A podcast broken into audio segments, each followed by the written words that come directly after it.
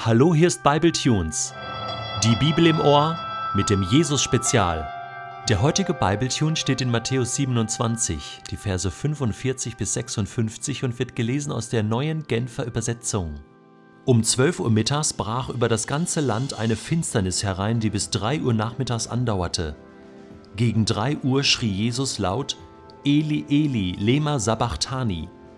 Das bedeutet: Mein Gott, mein Gott, warum hast du mich verlassen? Einige der Umstehenden sagten, als sie das hörten, er ruft Elia. Sofort lief einer los und holte einen Schwamm, tauchte ihn in Weinessig, steckte ihn auf einen Stab und hielt ihn Jesus zum Trinken hin. Wartet, riefen die anderen, wir wollen sehen, ob Elia kommt und ihn rettet. Jesus aber schrie noch einmal laut auf, dann starb er. Im selben Augenblick riss der Vorhang im Tempel von oben bis unten entzwei. Die Erde begann zu beben, die Felsen spalteten sich und die Gräber öffneten sich. Viele verstorbene Heilige wurden auferweckt. Sie kamen nach der Auferstehung Jesu aus ihren Gräbern, gingen in die heilige Stadt und erschienen vielen Menschen. Der Hauptmann und die Soldaten, die mit ihm zusammen beim Kreuz Jesu Wache hielten, waren zutiefst erschrocken über das Erdbeben und die anderen Dinge, die sie miterlebt hatten, und sagten, dieser Mann war wirklich Gottes Sohn. Es waren auch viele Frauen dort, die von weitem zusahen. Sie waren Jesus seit den Anfängen in Galiläa gefolgt und hatten ihm gedient. Unter ihnen befand sich Maria aus Magdala, Maria, die Mutter von Jakobus und Josef, sowie die Mutter der Zebedäus-Söhne. Es ist inzwischen ungefähr halb elf. Jesus, der ursprünglich mit waagerechter Armhaltung ans Kreuz genagelt wurde, ermüdet allmählich. Das gesamte Körpergewicht ist nun an den Oberarmmuskeln aufgehängt.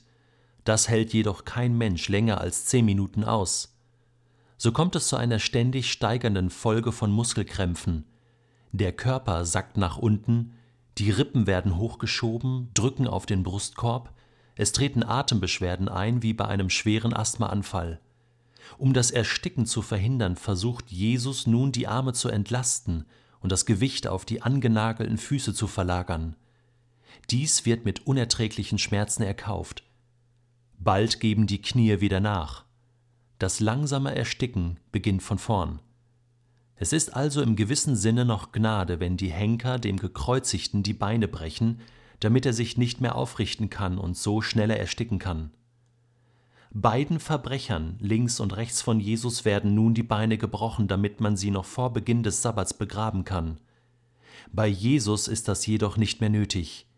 Er ist schon vorher gestorben etwa um drei Uhr nachmittags, nach sechsstündiger Todesqual.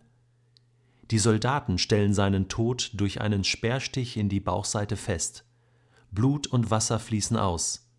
Ein sicheres Indiz für den bereits eingetretenen Tod.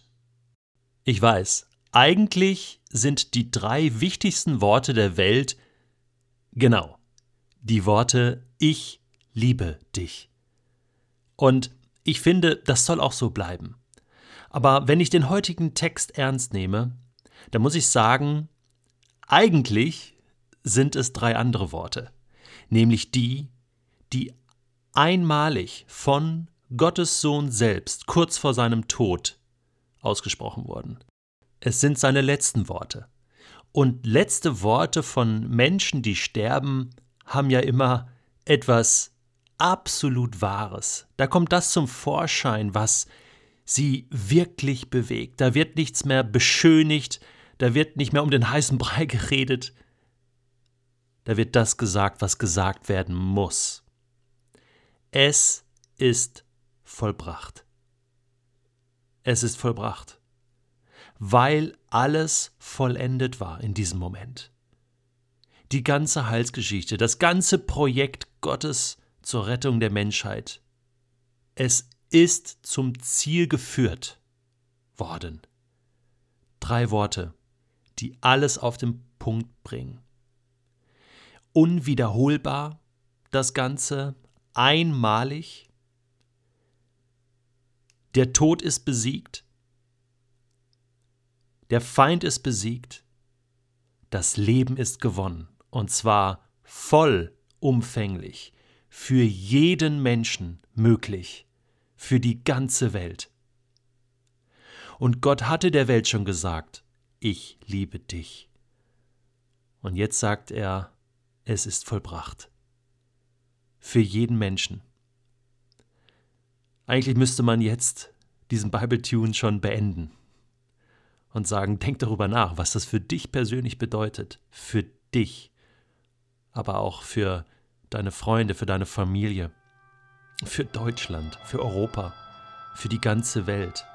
Über sieben Milliarden Menschen. Es ist vollbracht. Das sagt Gott zu dieser Welt. Mit offenen Armen steht er da und sagt, es ist vollbracht. Was mühst du dich noch ab? Es ist vollbracht. Was kämpfst du noch? Was zweifelst du noch? Warum denkst du, du musst es selbst schaffen? Es ist vollbracht. Diese drei Worte klären alles, sagen alles, lösen alles. Erlösen alle. Es ist vollbracht. Drei Worte, die dich erlösen. Was sagst du dazu?